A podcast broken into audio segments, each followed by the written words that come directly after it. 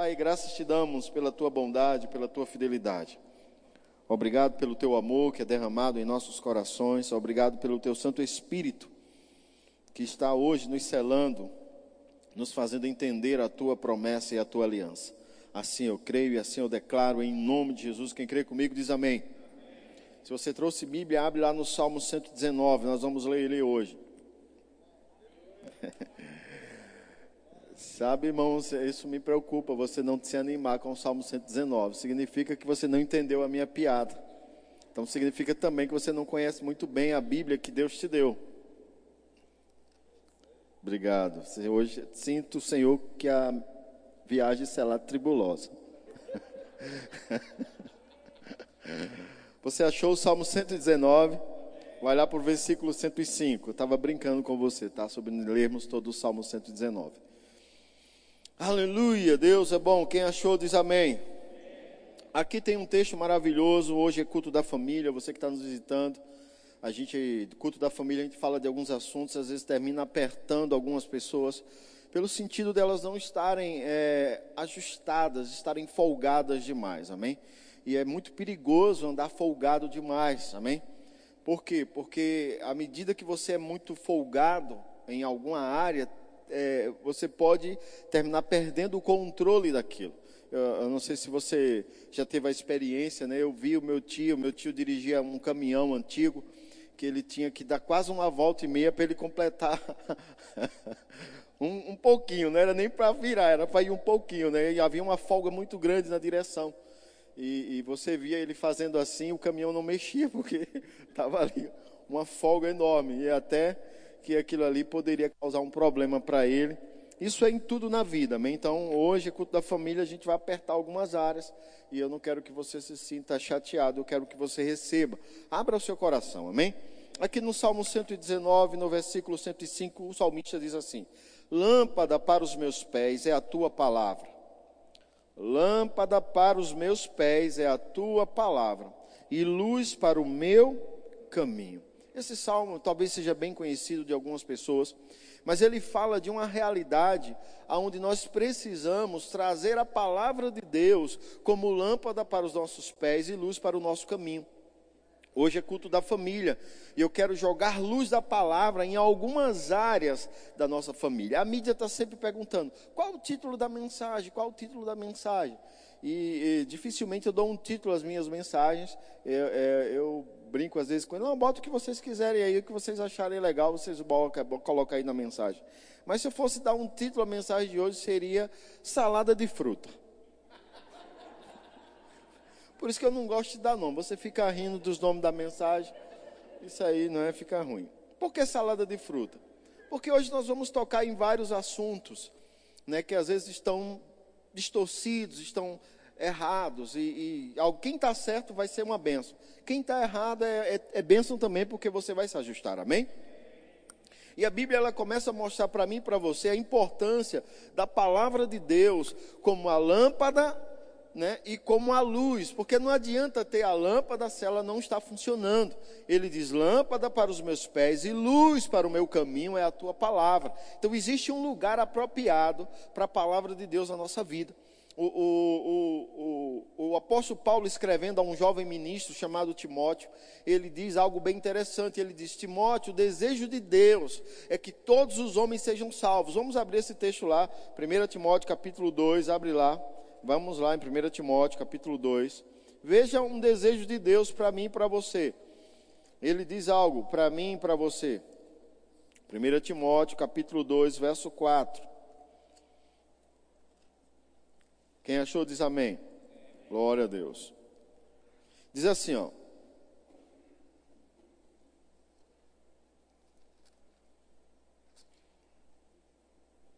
O qual deseja, aqui ele está falando que se deve orar pelas autoridades, fazer é, é, súplicas pelos reis, pelas autoridades, que ele diz que Deus tem um desejo. Veja, um desejo de Deus. Ele diz assim: o qual deseja que todos os homens Vamos ler o verso 3 para você entender. Isto é bom e aceitável diante de Deus, nosso Salvador, o qual deseja que todos os homens sejam salvos e cheguem ao pleno conhecimento da verdade. Então a palavra de Deus é, é, o, só restaurou meu casamento porque eu me deixei ser exposto a essa verdade. Como toda pessoa que casa, eu casei literalmente apaixonado pela minha esposa. Esse ano nós vamos fazer 24 anos de casados e eu continuo apaixonado por ela. Te amo, lindona. Você é minha princesa. Então, eu digo apaixonado porque eu, eu me pego olhando para ela, eu me pego é, é, é, olhando para ela quando ela está fazendo alguma coisa, ela está falando com alguém, eu fico admirando o quanto ela é bonita, o quanto ela é formosa. Mas alguém pode dizer, ah, pastor, isso já faz 24 anos, irmão, se passar mais 24 anos, 48 anos, eu vou estar fazendo a mesma coisa. Por quê? Porque isso é uma questão de alimentação. Eu vi essa mensagem assim que eu tinha me convertido, que o meu casamento era como um jardim. E eu precisava cuidar desse jardim. Você já teve um jardim na sua casa? Quem tem um jardim em casa? Quando está esse período de chuva, é muito. É, é, é, é, a gente vê o quanto a grama cresce e o quanto outras ervas crescem. E aí você precisa de quê? Poldar. Você precisa estar tá lá sempre poldando, porque se você não deixa, se você não poldar, de repente vira um matagal e pode sair uma onça dali de dentro e atacar você. Então é, é, impressionante como se você deixar dois, três meses sem olhar para o jardim, ele começa a tomar uma proporção nesse período de chuva que fica assim alguém pensa que ninguém mora ali naquela casa, fica com um aspecto de abandonado. Ah, aí agora o período mudou. Agora o período onde você tem que regar. Agora é um período onde você tem que estar ali, sempre lembrando na sua mangueira e agoando sua grama, agoando seu jardim, porque ele começa a ficar com um aspecto diferente. Ele já não cresce a grama, e a grama já começa a ficar amarelada, ressecada, e de repente, se você não cuidar, você pode perder uma parte da grama ou uma grande quantidade da grama que você investiu para aquele jardim ser bonito. Então, um jardim bonito, ele significa ser cuidado todo o tempo. Então, o nosso casamento, inicialmente, ele é como um jardim. E eu preciso estar atento às palavras que saem da minha boca para o meu casamento, para o meu relacionamento com a minha esposa. E aí, de repente, eu estou ali e eu começo a reclamar, eu começo a, a, falar coisas, e a minha esposa, ela começa a se chatear. A minha esposa começa a falar coisas, começa a, a murmurar dentro de casa, e eu começo a me chatear. Isso são ervas daninhas que estão sendo jogadas dentro do jardim nós precisamos mudar essa, essas confissões. E eu vou te dizer: quantos aqui sabem que cuidar de um jardim dá trabalho? ah, pastor, eu prefiro contratar um jardineiro. Tá bom, contrata Ricardão para dizer palavras para tua esposa.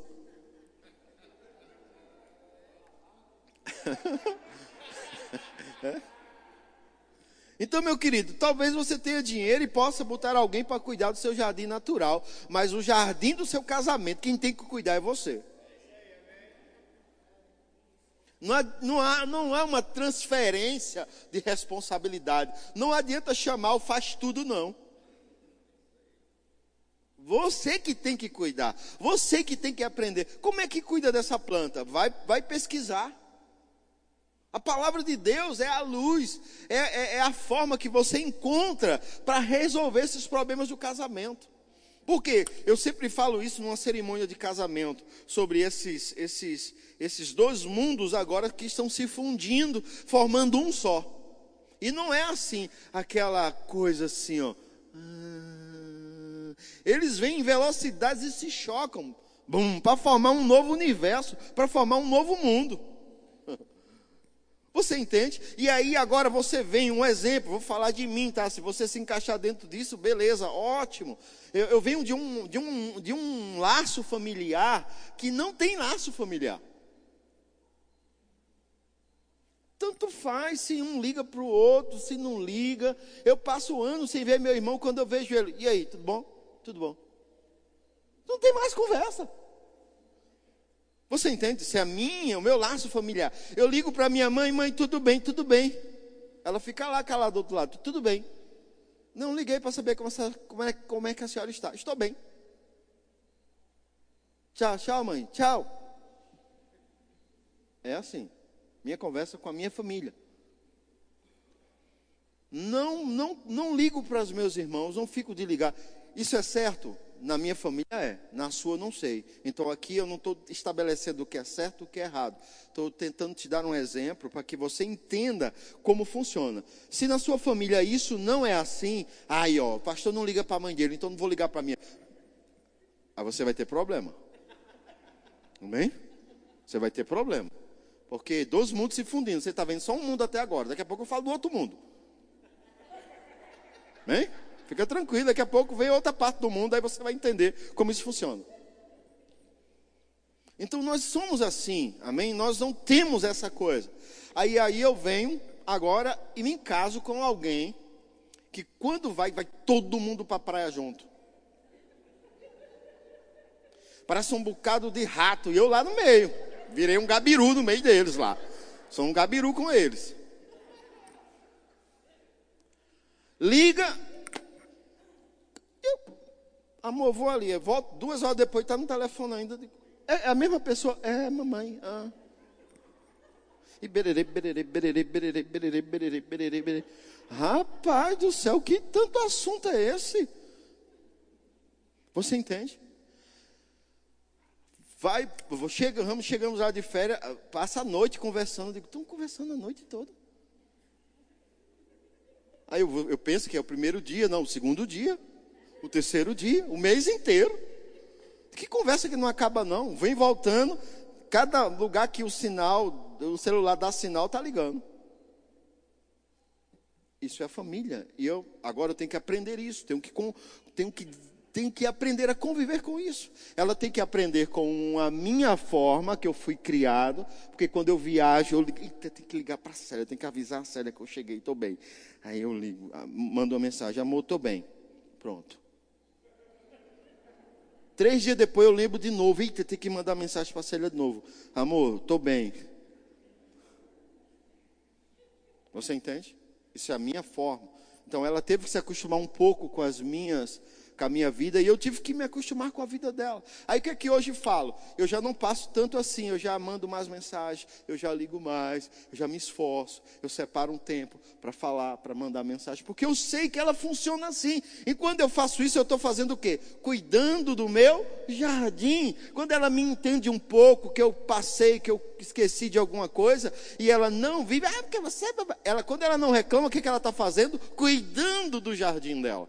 E aí eu não vou me apoiar nessa criação que eu tive, nem ela pode se apoiar na criação que ela teve. Porque se a minha criação for para o extremo, eu nunca ligo para minha mãe.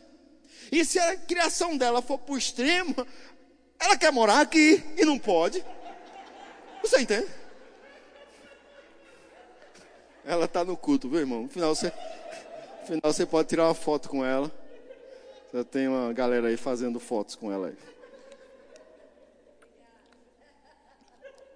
E aí você tem que entender esses dois ambientes, porque a minha mãe, ela não se mete na nossa vida. E aí, se for para o extremo, eu nunca vou ter esse contato, eu preciso me esforçar para ligar para ela, para mandar uma mensagem, para dizer que está tudo bem, para visitar ela. Eu faço esse esforço, porque porque eu sei que isso faz parte de uma família. Eu tenho que fazer isso. A minha esposa, ela faz um esforço para não se prender demais àquela questão familiar, porque agora a família dela sou eu e a Ellen.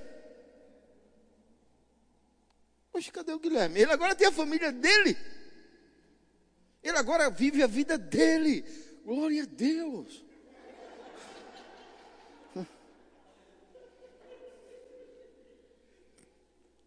Você fala como se fosse. Ah, irmão, quando você entende a palavra, você não sofre com o processo do crescimento. Porque os pais sofrem, ai meu filhinho, minha filhinha, porque não entende a luz da palavra, vive em trevas, está na escuridão.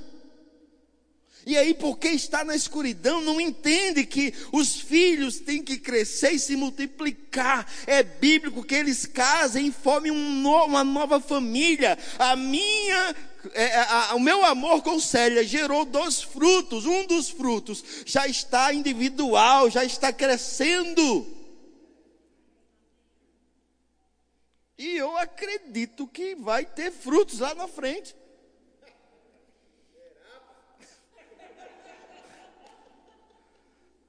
Você entende? E aí o que, que acontece? Vai chegar uma hora que a Ellen também vai casar e vai chegar a vida dela. E o senhor vai ficar sozinho com Célia. Começou assim. E era a melhor fase da nossa vida. Os filhos vieram como uma bênção, por quê? Porque a Bíblia diz que filhos são herança e bênção do Senhor. E o crescimento deles, irmãos, à luz da palavra é a melhor coisa que tem. Então você não precisa ficar sofrendo com esse processo do crescimento. Você tem que entender que isso é real. E aí quando você sofre é porque você não está à luz da palavra. E aí Deus quer te alcançar, mas você está muito nos seus sentimentos. E aí você não consegue prosperar no nível que Deus quer, porque você está muito apegado emocionalmente, onde na verdade Deus te deu as emoções para que você possa alinhar ela com a palavra dele.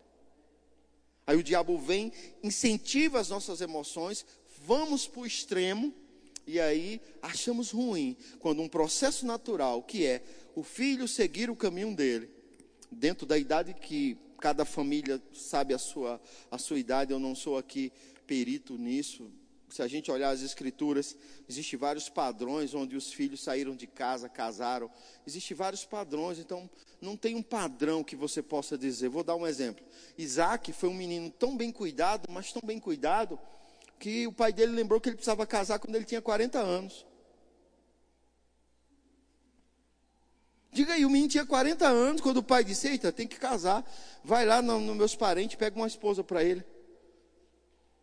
Aí você vê Davi, com aproximada, aproximadamente 15 anos, já foi para o campo de batalha, já venceu um gigante, já ficou de casar com a filha do rei. 15 anos. Aí eu te pergunto: qual a idade para casar? A Bíblia não vai te dizer. Porque eu tenho Davi, que aqui com 15 anos venceu um gigante, já ficou noivo da, da filha do rei, e eu não te digo que ele levou 35 anos para casar com, com a filha do rei. Jovem já era casado, já estava ali vencendo batalha, fazendo aquelas coisas todas. Então não tem uma idade. A questão é andar à luz da palavra. Se seu filho quer casar com 40 anos, essa é uma escolha dele, não sua, papai e mamãe. É uma escolha dele, não é sua. Ah, meu filho quer casar com 15 anos. Mostre a ele o poder da responsabilidade do que é um casamento. Diga, filho, você quer casar com 15 anos? Quero. Então faz o seguinte: esses seis meses aqui para frente você sustenta a nossa casa. Como assim? Não, você vai casar, meu querido.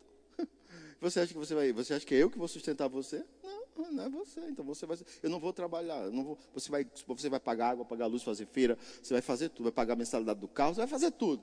Ah, então assim não quer não. Não, então é assim que é casamento. Não, eu pensei que eu ia poder fazer sexo. Não, não, não, não, não, não. Sexo é uma coisa do casamento, mas não é próprio só do casamento. No sentido de só ter ele. Porque biblicamente você só pode ter relação sexual dentro do casamento. Mas as pessoas, por que o casamento está perdendo o valor? Porque um benefício que é para dentro do casamento está sendo vivido fora. Porque quando você olha para dentro do casamento, Aí você diz, é, é pagar conta. É, tem um horário para chegar em casa, um horário para sair, é, ter que dar satisfação, ter que arrumar as coisas. Não, peraí. Então, não, isso aí não. Porque, em, tese, na casa dos teus pais, você só não tem o sexo. Não era para ter o sexo. Não era para ter. Né? A gente, mas a gente está dentro de uma igreja. Eu espero que cada um que, tenha, que esteja aqui esteja bem consciente do que é a, a, do que a palavra de Deus diz. E não tente me convencer que dizendo que eu sou quadrado, que, que você é pastor quadrado. Né? Pode me chamar de quadrado, de, de retângulo, de triângulo. Me chame do que você quiser. Mas a palavra de Deus não vai mudar. E eu, e, e eu comecei o culto falando: lâmpada para os meus pés e luz para o meu caminho é a palavra. Então, se você quer viver sua vida longe da palavra, em trevas, na escuridão, viva, mas não reclame quando tropeçar e cair no abismo. A luz da palavra é para que você não, não tropece nem caia no abismo. Então, o sexo não foi produzido por Deus fora do casamento. É um benefício para a instituição chamada casamento. Aí você está lá na casa dos seus pais. Você, em tese, muitos pais, por falta de entendimento, não dão responsabilidade aos filhos. E isso é errado, tá? Isso é muito errado. Luz da palavra. A luz da palavra significa que você, pai, você não é apenas o, o, o, o produtor, é, é, o, o, como eu posso dizer, o doador de espermatozoide. Você, mãe, não é apenas a doadora do óvulo, para que houvesse aquela junção e nascesse essa coisinha linda de Jesus que você chama de filho. Não, não, não. Isso é mais. Quando você decidir decidiu doar o teu óvulo e ele decidiu doar o espermatozoide dele e fez aquela fusão e nasceu essa criatura, é mais que uma doação de óvulo e espermatozoide. Se chama obrigação, treinamento, que ensinar no caminho. O provérbio diz: ensina a criança no caminho e quando ele crescer não se desviará dele. Então eu e você somos mais que, que, que doadores de esperma e de óvulos, somos é, responsáveis pelo treinamento desta desse ser que nos foi abençoado, que nos foi dado por Deus. Então, uma mãe que não treina a filha para ser uma excelente esposa está falhando. Um pai que não treina o filho para ser um excelente marido está falhando. E eu estou falando à luz da palavra. Aqui não é mais o que eu acho, o que eu penso. Ah, é porque na minha família, na minha cultura. Meu irmão, se a minha cultura, que é essa de não falar com ninguém, está errado, eu tive que ajustar com a palavra. E a minha esposa vem de uma cultura que se mete na vida dos outros, está errado. Tem que vir para a luz da palavra. Eu não posso esquecer da minha mãe, mas também não posso permitir algumas coisas. E aí, eu, quem trouxe o equilíbrio para nós? Foi a palavra. Foi a palavra que me permitiu é, crer que eu não precisei, eu não tinha que morar com a minha sogra. Mas eu morei com ela quatro anos. Obrigado, Zé. Abri suas, sua casa quatro anos para mim. Mas à luz da palavra eu estava errado, irmãos. Eu teria, a Bíblia diz, portanto, deixará o homem, seu pai e sua mãe, unir-se à sua mulher e seremos dois uma só carne. Imagina agora, lá dentro da casa dela, com meu filho lá crescendo ela querendo tentar ajudar na criação dele, está errado. Porque a criação dele não é para a avó ajudar, não é para tio influenciar, não é para ninguém falar nada, é para eu entender a luz da palavra e agir à luz da palavra. Ah, eu sou avô, tenho direito. Não, não tem, você teve o direito de criar seu filho. Nós temos o direito, irmãos, de criar os nossos filhos. Os nossos netos é responsabilidade dos nossos filhos criar e não nossa. O que você pode é falar com o seu filho. Se você perceber que ele está criando o neto fora dos princípios cristãos, você pode dizer, meu filho, venha cá, eu quero ter uma conversa com você como seu pai. Olha, lembra que a Bíblia diz isso, lembra que eu li a Bíblia para você, lembra que eu não permitia que você fizesse algumas coisas, porque você está permitindo que aquilo que eu ensinei a você, que é um, que, que virou um legado da nossa família, porque meu irmão, eu vinha de uma, eu venho de uma família destruída, minha esposa vem de uma família destruída, mas hoje nós, em 24 anos, 24 anos, com os nossos filhos, estamos construindo um legado. Eu não vou me meter na criação do, do meu neto, não. Mas sabe o que eu vou? Se eu ver que a coisa está fora desta palavra, sabe o que eu vou chamar meu filho? Eu vou dizer: Você foi criado nos princípios da palavra. Então você precisa agora transferir o que eu transferi para você, para essa geração que está diante de você, que é a sua responsabilidade transferir para ele. Mas eu não posso me meter. Por quê? Porque é bíblico. A responsável. Deus não vai dizer assim: todas as vozes de plantão, venham que eu quero conversar com vocês sobre os netos de vocês. Quero ver. quero ver. Não vai haver isso lá, irmãos. Porque a Bíblia ela é clara sobre a quem cabe essa responsabilidade. Cai sobre o pai. Mas alguns homens e algumas mulheres falham nesse processo. Elas falham. E aí, por falharem nesse processo, aquela criança, ela sofre. Mas por que sofre? Porque o pai e a mãe não olharam à luz da palavra. Eu não estou condenando você. Eu só estou te mostrando aonde aconteceu o erro, para você não achar que isso é normal. Que isso é dessa geração. Que é... Não, não é, irmãos. É a falha está aqui. Em, em falta de olhar aqui. você entende? E aí a gente precisa trazer a nossa vida e a vida dessa geração e da geração que vier sempre como luz. Somos a Bíblia nos chamou de luzeiros neste mundo. Diz que somos o sal da terra e a luz do mundo. Imagina, eu e você temos essa responsabilidade de sermos a luz do mundo. A nossa família é uma grande luz para as outras famílias. E de repente a nossa família para de ser uma luz para as outras famílias. Porque deixamos de andar à luz da palavra. Estamos andando segundo os nossos sentimentos, segundo as nossas forças, segundo as nossas vontades. Então é bíblico. Então as famílias precisam se ajustar nesse princípio. Então eu, eu digo com toda certeza, irmãos, eu não estou aqui para condenar ninguém, nem trazer juízo sobre ninguém, mas eu estou é, é, é, desconfortável com algumas formas como as pessoas têm conduzido suas famílias. Porque parece que a palavra de Deus é a última opção. Primeiro, as minhas vontades. E sabe o que me inquietou? Ontem eu estava com a minha esposa, a gente saiu fomos na van e ela estava escolhendo umas coisas lá. E o que eu queria não tinha. Eu fui comprar um, um porta-treco lá e não tinha do que eu queria.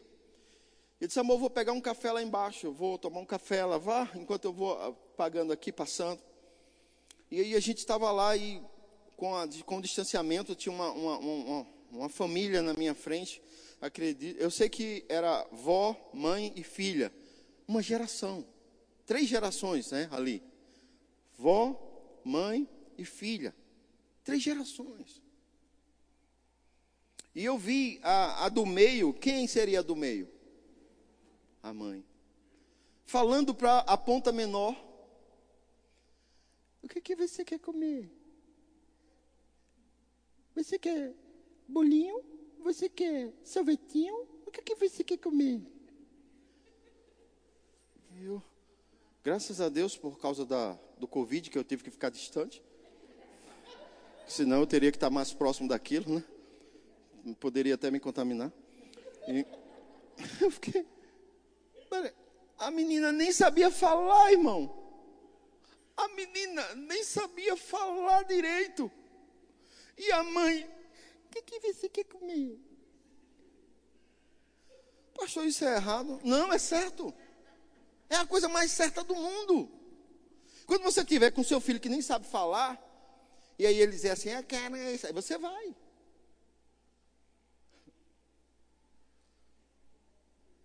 Aí eu te faço uma pergunta, biblicamente, biblicamente, quem é o tutor dessa criança? A mãe e o pai, certo? Como tutores, em Gálatas, o apóstolo Paulo fala uma coisa interessante ele fala: enquanto o herdeiro é criança, em nada é diferente de um escravo. Olha o que Paulo comparou. Ele comparou uma criança a um escravo.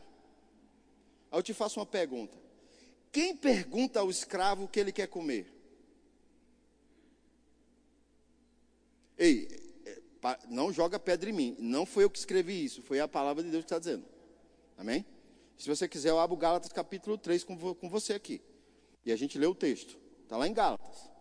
O apóstolo Paulo diz: enquanto o herdeiro é criança, em nada é diferente de um escravo, pois é dono de tudo, mas não manda em nada. E está sujeito aos seus tutores, até que cresça. Então eu só vou poder escolher o que eu vou comer quando eu tiver maturidade e provar esta maturidade por meu comportamento, que eu tenho o direito de escolher as coisas que eu quero comer. Se não, é o que papai e mamãe colocar na mesa e ponto final.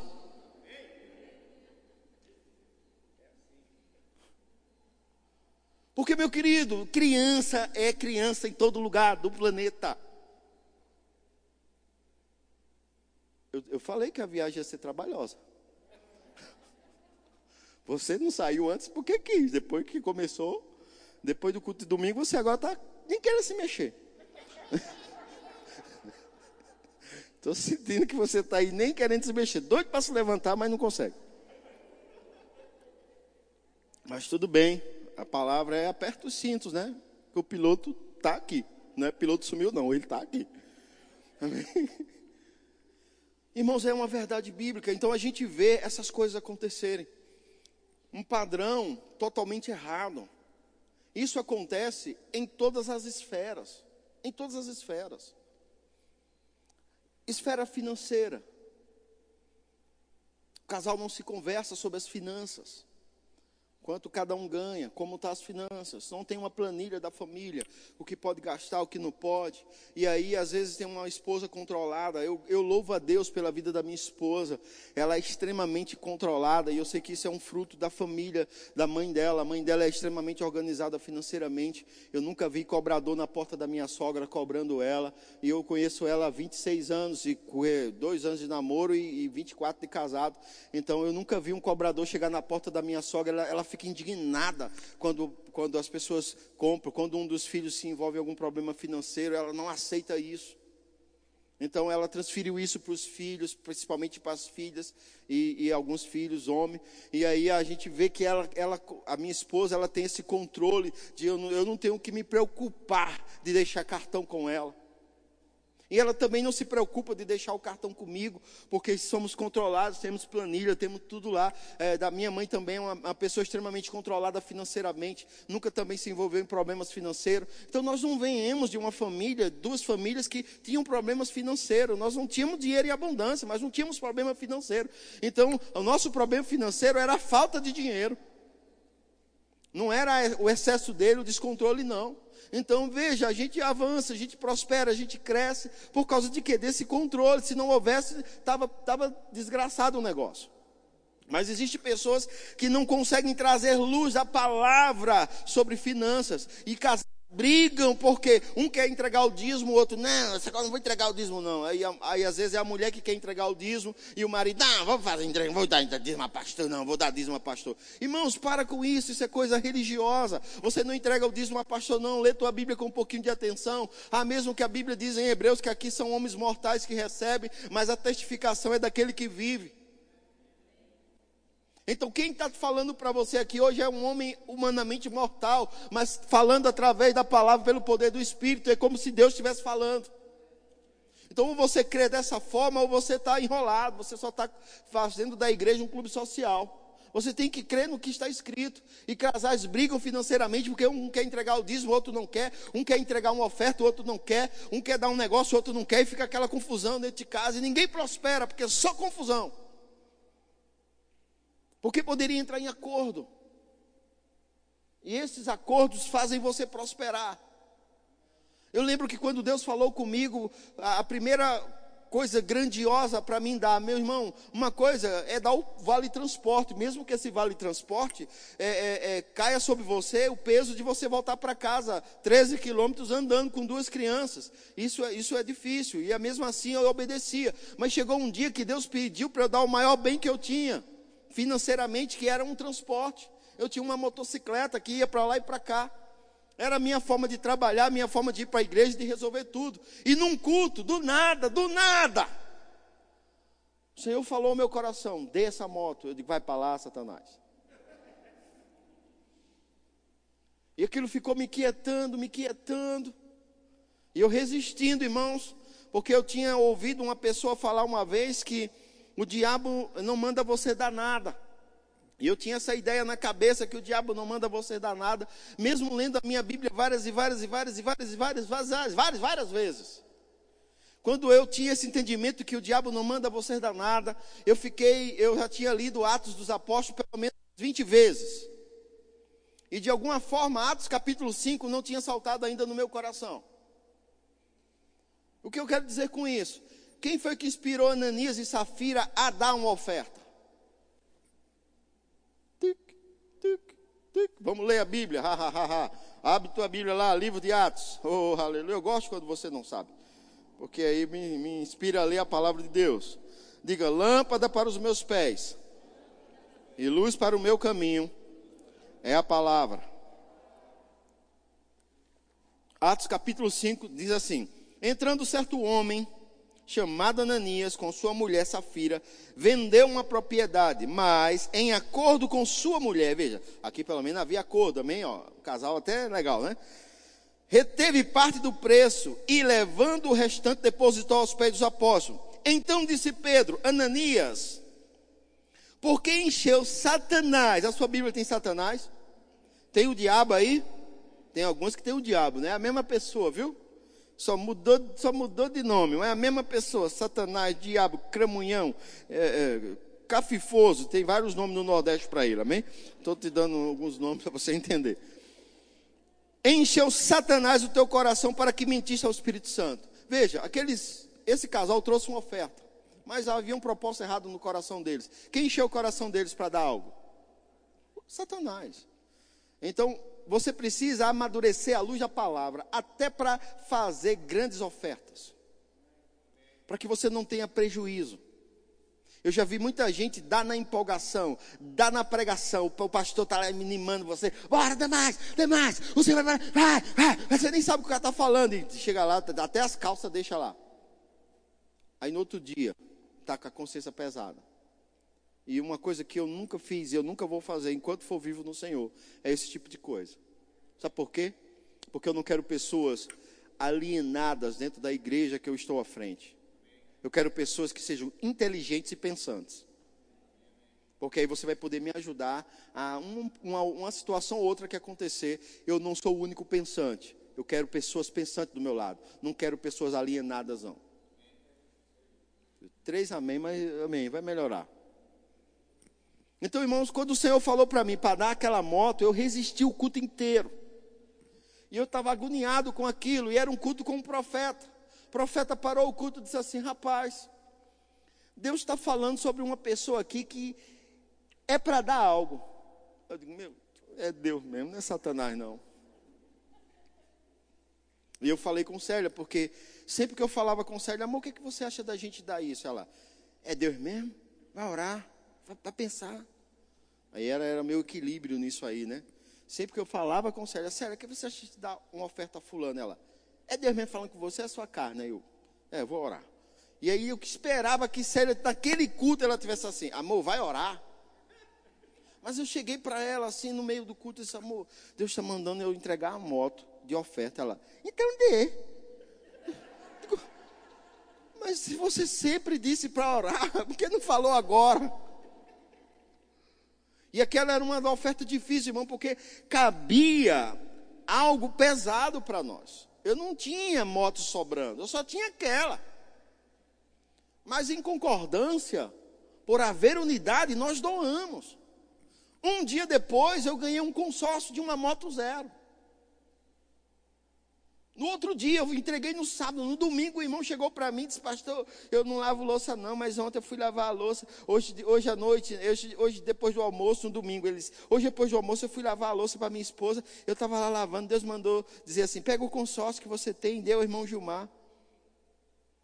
Aí você pode dizer assim, ah, mas o senhor não ganhou uma moto, ganhou um consórcio. Naquele mês, quem foi o sorteado? Eu fui sorteado. Só que aconteceu um problema. O irmão tinha atrasado. E aí perde o lance, perde o, sorteio, porque está atrasado. Aí ele veio, oh, irmão, me perdoe, olha tal. Eu disse, não, irmão, bota em dia, se vai, vai ser sorteado de novo. Fica tranquilo. Ele, é, né? Ele não acreditou naquilo. Porque ser sorteado, irmão, já é uma uma coisa. E ser sorteado de novo no outro mês, que foi o que aconteceu, a moça do consórcio da Yamaha chegou assim para mim e disse: O senhor tem muita sorte, né? Porque o mês passado foi sorteado essa, essa, esse número, e esse mês de novo. Eu digo: O que você chama de sorte, eu chamo de Jesus. Você entende? Então, essas experiências nós só podemos viver como família, porque nós desapegamos como família. Não, havia briga para a gente, não há briga para a gente para entregar o dízimo, não há briga com a gente para ofertar, não há briga. Eu não fico dizendo, ah, não sei o que, só vive gastando. Ela não fica dizendo para mim, olha, só vive gastando. Nós andamos o que a luz da palavra, onde a unidade e a bênção se estabelece. Agora, o casal precisa andar o que? A luz da palavra. Nas finanças, na criação de filhos, no relacionamento com a parentela. Tudo isso à luz da palavra. Porque fora dela, irmãos, você está em trevas. E se você tem ela e não a pratica, Jesus falou algo bem interessante. Quem já leu o livro de Mateus? Quem se deparou com Mateus capítulo 5, capítulo 6 e capítulo 7? O que é que tem em capítulo 5, capítulo 6 e capítulo 7 de Mateus? Quem sabe me dizer? O sermão do monte ou o sermão da montanha. E ali é uma salada de fruta, você já percebeu? que o Sermão do Monte é uma salada de fruta. Ele fala de vários assuntos, mas com um assunto central, que é você ser praticante da palavra. No Sermão da Montanha, ele vai falar da oração do Pai Nosso, que é perdão. Ele vai falar dos dois fundamentos. Ele vai falar de que se você é luz e anda na luz, mas se a luz que houver em você for trevas, você está em trevas absoluta. Então ele fala dessas coisas. Então, irmão, se a gente entende a palavra, nós vamos querer aplicar a palavra em cada área da nossa vida. Agora, se a nossa vida está muito bagunçada, como a minha e a da minha esposa estava assim que nos convertemos, assim que aceitamos Jesus, vai levar um tempo bonitão. Nós estamos em uma, em uma geração micro-ondas. Eu ouvi isso, achei linda essa expressão. O que é a geração micro-ondas? Eu vou te dizer o que não é a geração micro-ondas, aí você vai entender o que é a geração micro-ondas. Eu lembro que no período que eu morei com a minha avó, e você pode dizer, ah, eu sabia que o pastor era um menino criado com vó. Não tem essa expressão, né? Menino criado com vó? Não se engane, meu querido. Minha família não é como determinadas famílias. Quem tem ouvidos, ouça o que o Espírito diz à igreja. Então eu lembro que havia responsabilidade minha e do meu irmão. Minha avó cozinhava na lenha. Então era a nossa responsabilidade, com sete, oito anos, e lachar lenha.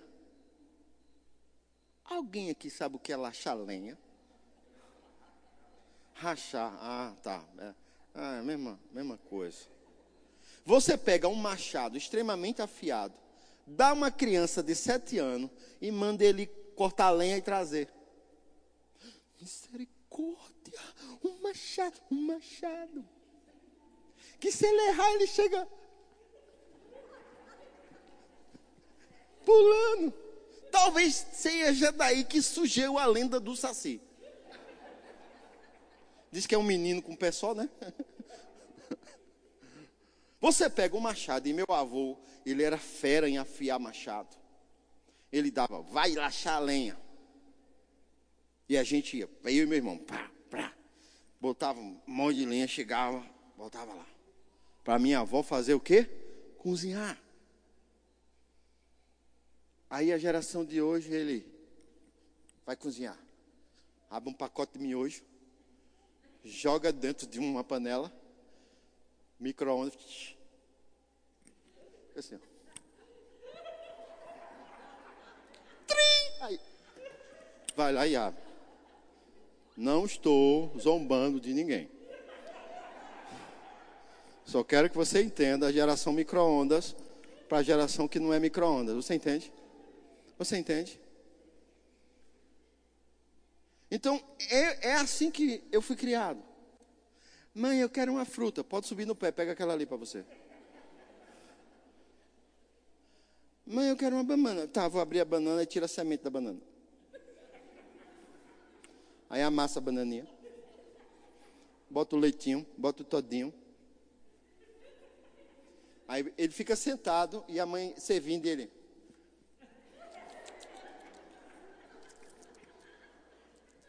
No celular. Há uma diferença grande. Há uma diferença grande. Você entende? O menino está subindo no braço do sofá. Gerald, eu, eu, eu, sempre, eu sempre abuso o João Vitor. E aí tem muito João na igreja, eu não quero mais fazer isso. E, Gerald, sai daí, Gerald. Você vai cair desse braço de sofá, Gerald. O menino está subindo no braço do sofá, irmão. Aí a gente, subindo no pé de, de, de, de árvore, chegava já pertinho de pegar numa galha, descia, ralando tudo.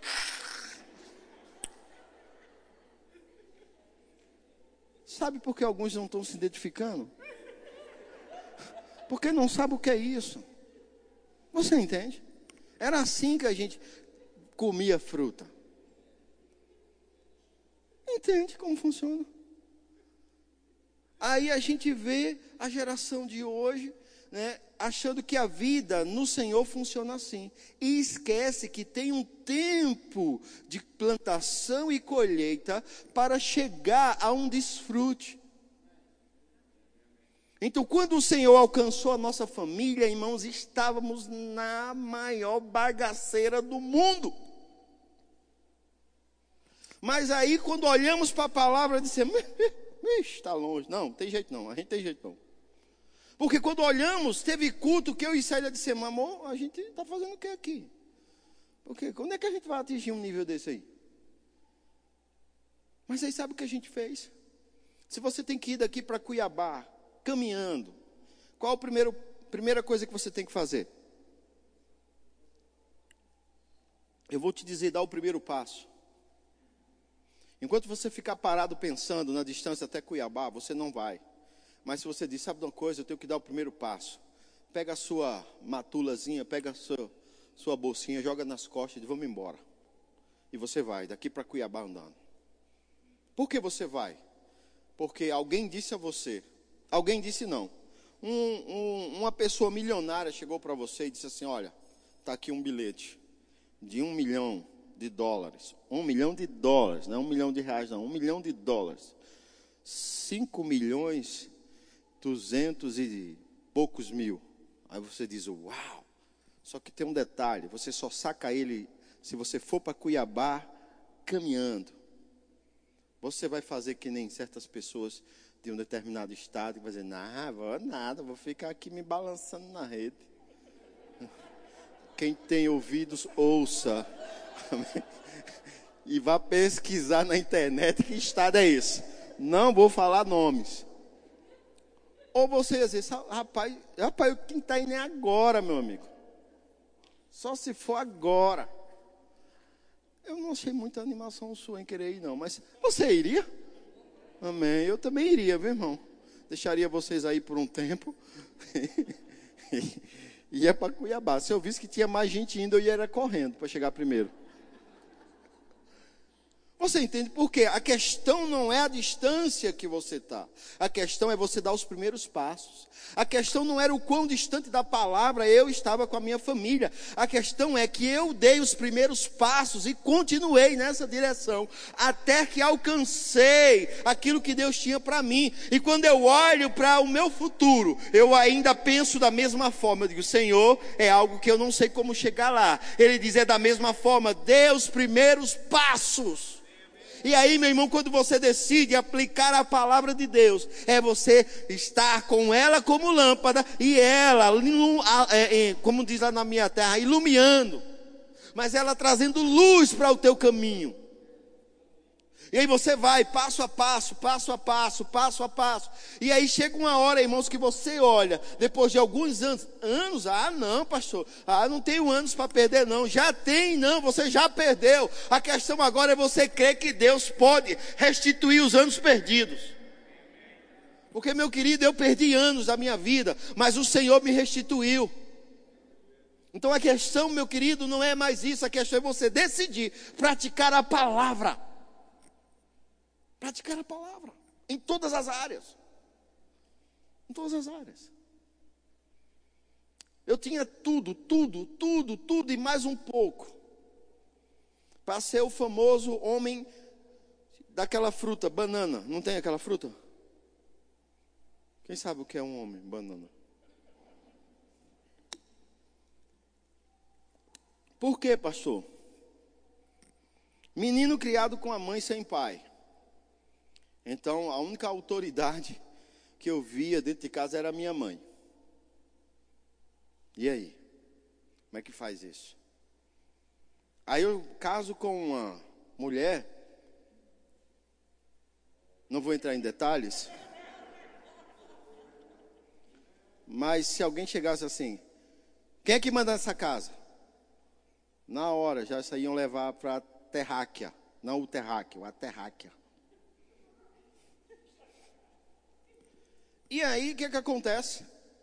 Não foi diferente. Célia cresceu em um ambiente onde ela via a mãe dela ter que fazer tudo. Eu cresci em um ambiente onde minha mãe fazia tudo. Mas só que minha mãe foi muito esperta. Minha mãe nos treinou, a mim e meu irmão, a sermos homens, donos de casa. E aí os nossos conflitos no início do casamento é que Célia é muito mandona. Célia quer mandar em tudo. Faz isso, faz aquilo, faz isso. Não, meu querido, não é assim não. É, calma. É no meu tempo. É do meu jeito. Vamos devagar, negócio.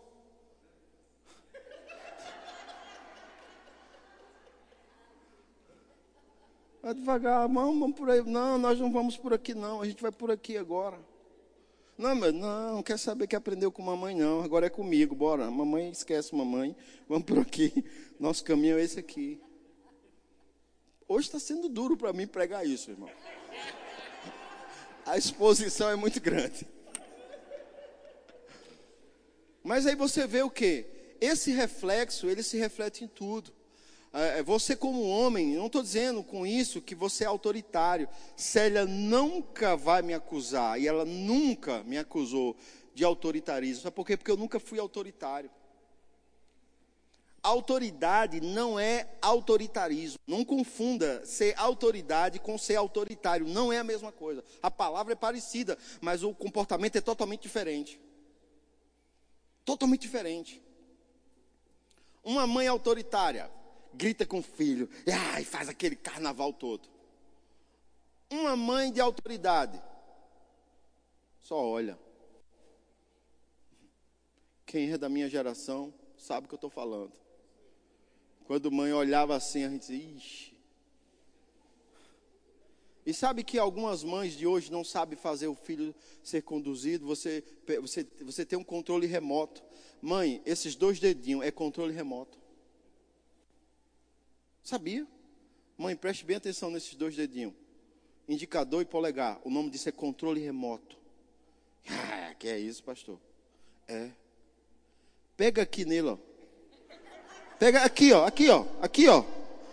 Você leva ele para onde você quiser, minha irmã. Você senta ele aonde você quiser. Mas você não conhece. Se você fosse filho da velha de Leusa, você saberia. Minha mãe era igual um drone, eu e meu irmão assim, ó. Drone, você não controla, né, com esses dois dedos aqui, é? Pronto. Minha mãe controlava os dois drones dela, eu meu irmão. Bora. Mas as mães de hoje só sabem gritar, gritar, gritar, gritar, vai matar. Ah! Eu não estou ensinando tortura de criança, só estou dizendo que você tem algumas ferramentas, irmã, para ajudar. Você entende?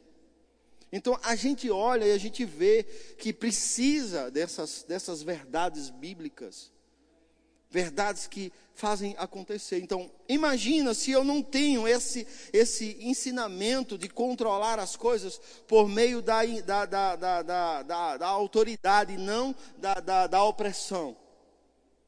Então, irmãos, você que é o cabeça, você muitas vezes a tua família ela está descontrolada, perdida, porque você não está dando a luz para ela. Não está dando a luz. Eu não estou dizendo que você vai dizer à sua esposa: olha, hoje você tem que fazer bife, hoje você vai fazer isso, hoje você vai arrumar isso, hoje você vai arrumar aquilo. Não, não estou falando dessas coisas, irmãos, deixa ela. Não estou falando de você escolher a roupa da tua esposa. Ela, amor, eu vou com que roupa? amor, eu vou com que roupa? Você diz, amor, aquela que fica mais linda em você. E você sai. Agora, claro, se ela bota uma roupa, meu irmão, que ela é quando ela tinha 15 anos. Aí é onde entra a sua influência de autoridade e não seu autoritarismo. Você vai dizer, amor, essa roupa que você está usando está linda. Para quando a gente ligar a discoteca aqui em casa, o batidão, só eu e você dentro do quarto. Só eu e você dentro do quarto. As luzes piscando, batendo som. Aí a gente vai. Aí eu vou aproveitar essa roupa. Mas para a gente ir para o culto, não. Para a gente ir para a igreja, não. Aí não dá, não. Aí não dá, não. Não é verdade? Mas aí as mulheres vêm com a roupa torando. Torando, torando tudo. E aí os maridos. E a mulher lá toda poderosa na frente, os irmãos. E aí como o irmão adora ali, com aquela irmã ali na frente, como o irmão adora? Não tem adoração. Mas a culpa é de quem? A culpa é da irmã? Não. Se ela é casada, não. Porque você não vai dizer, ah, vai brigar com ela. Não, amor, você está linda, mas essa roupa hum, hum, hum, para a igreja não. Aí você vai pegar a Bíblia, você vai mostrar a ela que a decência de uma mulher não está em expor seu corpo não está no frisar dos cabelos, no aparato de joias, na vestuário, mas está no coração íntegro. E aquela roupa não vai glorificar o Senhor. A questão não é usos e costumes, a questão é esse padrão que nós precisamos trazer para dentro das nossas famílias. Aí está lá tua filha com um shortinho que não pode nem se abaixar. Aí você diz, filha, não é bom essa roupa para você ir para a igreja. E você tem como cabeça do lar, você tem que estar atento a essas coisas. Tá lá as crianças tudo, a sua, sua esposa chateada com os meninos, aquela coisa toda. Quem é que dá um basta?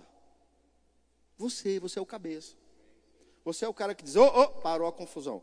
Vai para os quartos, todo mundo, amor, depois a gente conversa. Bora, acabou a confusão. É você. É você, você é o cabeça. É você que dá a palavra final quando está uma confusão. Eu não estou falando de fazer arroz, fazer feijão. É você que. Não, não estou falando dessas decisões, não, irmãos. Eu sei que a tua esposa ela foi te dada porque ela é sábia e ela, ela foi te dada como auxiliar. E não é auxiliar aquela mulher que pergunta tudo. Agora, existem situações quando nós não decidimos como cabeça que a coisa desanda. Que a coisa desanda. Porque você, como cabeça, você tem uma grande responsabilidade. E aí a gente vê, falta o quê? Luz da palavra. Aí é claro que alguns homens vão para o extremo. Eles são autoritários. Eles oprimem. E a opressão é errado, irmãos. A opressão não é de Deus. A opressão não pertence às escrituras. Nós temos que entender isso. Mas temos que entender que quando um homem, como cabeça, ele não anda nessa autoridade, Está lá o menino. Aí a, ah, a mãe não faz nada. A mãe não faz nada. Eu já sei quando um homem é, é, é B. Quando ele diz, a mãe não faz nada. e, ela, e, a, e, ele, e ela fez sozinha, foi? Ela fez sozinha? Não, meu querido. A mãe não faz nada, não. Você é o cabeça. Então você tem que fazer alguma coisa. Se tiver que conversar com a sua esposa, converse. Como eu chegava muitas vezes a falar para minha esposa, amor, você tem, quando eu não estiver aqui, você tem que disciplinar os meninos. Você tem que disciplinar o Guilherme, você tem que disciplinar a ela. Porque eu vou disciplinar quando eu chegar. Mas eles são, sempre vão me ver com um olho ruim, porque eles vão passar o dia inteiro bagunçando, fazendo de tudo. Quando eu chego, eu vou botar ordem. E aí o que é que vai acontecer? Eu vou passar por ruim. Eu não tenho problema, não, eu passo por ruim. Mas você vai perder a autoridade, eles vão crescer. Vai chegar um dia que eles não respeitarão você. Então, se impõe agora. E foi difícil, irmãos. Quantas vezes eu cheguei, minha esposa estava triste, porque ela tinha que ter disciplinado os meninos. Porque ela vem de uma, de, uma, de, uma, de uma geração de família que os filhos não são disciplinados. E aí os filhos se perdem. Por que se perdem? Porque não são disciplinados. Não tem hora para acordar, não tem, não tem compromisso para fazer, não tem responsabilidade que fazer as coisas. E aí, às vezes, não treinava. E eu, desde pequeno, que eu treino os meus filhos. Vai pegar água para mim. É porque eu estou escravizando eles? Não, estou ensinando eles a ser servos.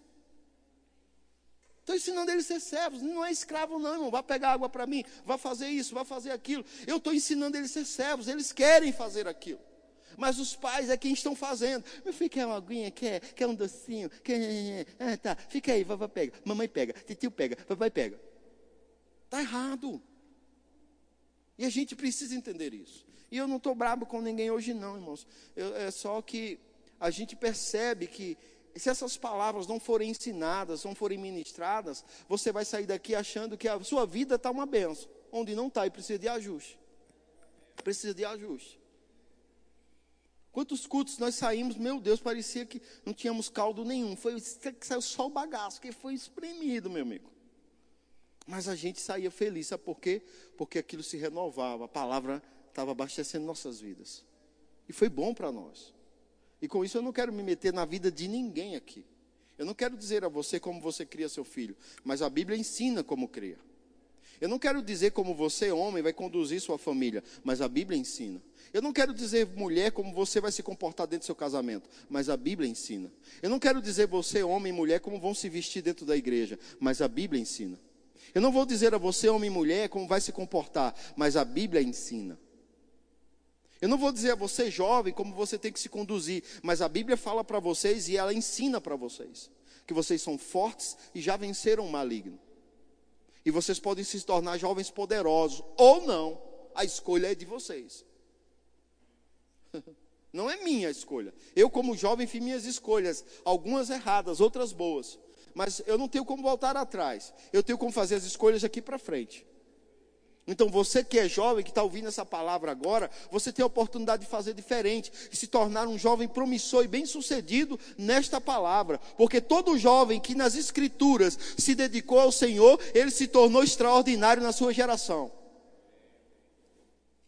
E você tem a chance de ser extraordinário na sua geração. Por quê? Porque vai entender esses princípios da palavra e vai se conduzir à luz da palavra. Talvez você não seja o popular no meio dos seus amiguinhos, talvez você não seja o mais popular no Instagram, no Facebook, nas redes sociais, mas meu irmão, não importa se você é mais popular ou não, o que importa é Deus ver você e estar apoiando você e a mão do Senhor ser com você. Entre popularidade e a mão do Senhor, eu prefiro a mão do Senhor. Entre o que minha mãe pensa, o que os parentes da minha esposa pensam e a mão do Senhor, eu prefiro a mão do Senhor sobre minha família. E hoje, irmãos, eu digo a você sem sombra de dúvida, eu tenho muita coisa que melhorar como pai, como marido, mas meu irmão, eu estou muito distante do que eu era quando me casei. Por causa de quê? Porque eu decidi pegar esta palavra e aplicar na minha vida. Aplicar na vida da minha família. Conflitos todos nós vamos viver sempre. Há desafios. Casamento é verdadeiramente uma das instituições mais veneradas, biblicamente falando. Eu, eu, a gente olha hoje em redes sociais o que tem de piada maltratando o casamento, o que tem de pessoas falando de casamento é ruim, casamento é isso, blá, blá, blá, blá, blá. Mas, irmão, sabe por que essas pessoas falam isso? Porque elas foram frustradas nas decisões dela. Se elas tivessem tomado as decisões à luz da palavra, elas não estariam frustradas, pelo contrário, ela estaria como eu estou, feliz e querendo casar de novo. Casar, casar, casar. E tu, lua de mel hoje.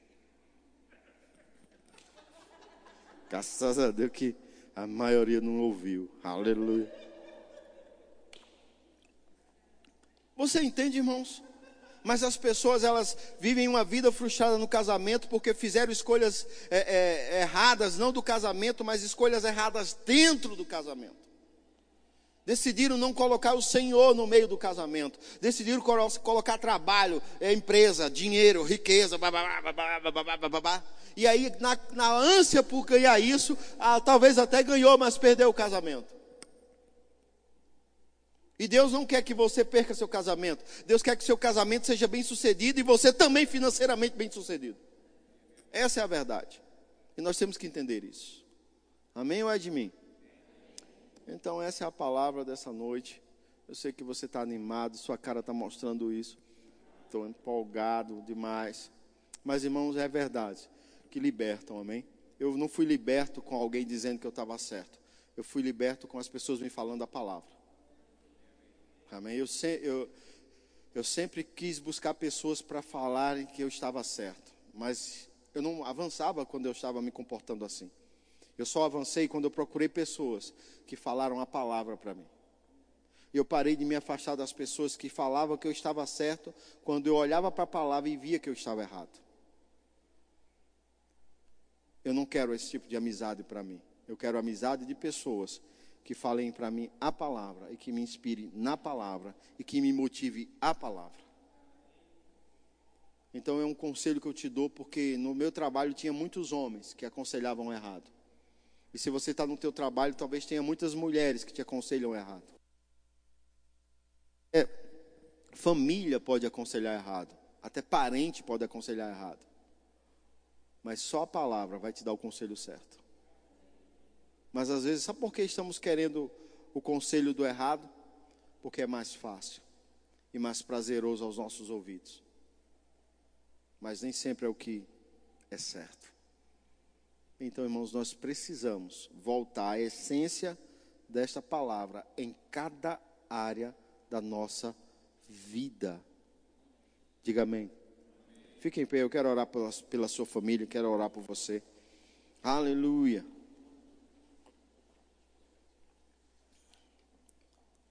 Pai, muito obrigado pela tua palavra. Obrigado porque sabemos que a família é um plano teu. Foi você quem instituiu a família para que o homem andasse sobre a terra, habitando em família, fosse bem-sucedido, prosperasse em tudo. Tua palavra nos diz que o homem que teme a você, a sua esposa, é como uma videira frutífera, seus filhos como um rebento de oliveira, a roda da sua mesa, e que vive a bênção do Senhor. Eu declaro em nome de Jesus, a luz da tua palavra, em cada família desta igreja, em cada família dos que nos visitam hoje. Eu declaro em nome de Jesus que você possa andar sempre praticando e vivenciando essas verdades para que você possa desfrutar da totalidade do que Deus tem para você. Oh, aleluia, aleluia. Pai, muito obrigado, muito obrigado. Se você está aqui no nosso meio e ainda não entregou a vida a Jesus, eu quero fazer esse convite para você. Porque eu fui convidado várias vezes para aceitar Jesus. E inúmeras vezes eu recusei. Mas houve um dia que a palavra mexeu comigo. E eu fui lá na frente. No meu trabalho, Deus levantou pessoas para falar de Jesus para mim, mas eu não dava muita atenção. Eu dava atenção às pessoas que gostavam de, um, de uma cachaçinha, de uma farrinha. Quando vinha alguém falar de Jesus para mim, eu ficava desconfiado, saía, não falava nada. Porque mesmo sem ter Jesus, havia um temor das coisas de Deus no meu coração. Eu, eu sabia que Deus era real. Né? Minha mãe conseguiu transmitir o temor do Senhor, de Deus para mim. Ela não soube me falar sobre Jesus, mas ela transmitiu respeito e temor, então eu respeitava aquelas pessoas. Mas um dia o meu coração ardeu quando alguém falou de Jesus para mim. E eu sabia que só Jesus poderia mudar a minha sorte. Eu já tinha tentado de várias formas. E graças a Deus que eu era jovem naquele tempo. Eu tinha 22 anos com a minha esposa. Já tínhamos um filhinho de oito meses. Mas Jesus entrou, irmãos. Eita, como foi bom. Dali para frente, eu só vivo dias de alegria. Acredita? Tantos desafios já passamos, hein, amor? Meu Deus. E alguém perguntasse assim para mim: Você viveria tudo de novo? Tudo de novo. Eu viveria. Só porque eu sei o final. porque o Senhor é bom demais. Jesus é maravilhoso. Eu não deixo, tem um forró da minha terra que diz assim: Eu não deixo o meu Jesus por nada. E eu quero te fazer esse convite para você estar aceitando Jesus, porque Ele é maravilhoso, precioso. Muito obrigado, Senhor. Sabemos que hoje é uma noite de salvação. Aleluia. Alguém que está com algum sintoma de enfermidade, que oração por cura estiver aqui, eu quero orar por você. Você só levanta a mão, ergue a mão aí, eu oro que você possa receber cura da parte do Senhor. Alguém quer receber o batismo no Espírito Santo, falar em línguas? A Bíblia mostra a evidência do, do, do batismo como oração em línguas e é algo que vai edificar a tua vida, fazer você crescer, se fortalecer. Todos salvos? Glória a Deus. Cheios do Espírito, né? Curados. Jesus poderia bem arrebatar a gente agora, né? Bem, já está todo mundo pronto. Amém? Quando você olhar não me ver mais, significa que eu fui e você ficou. Brincadeira. Nós vamos estar crendo num novo tempo, amém?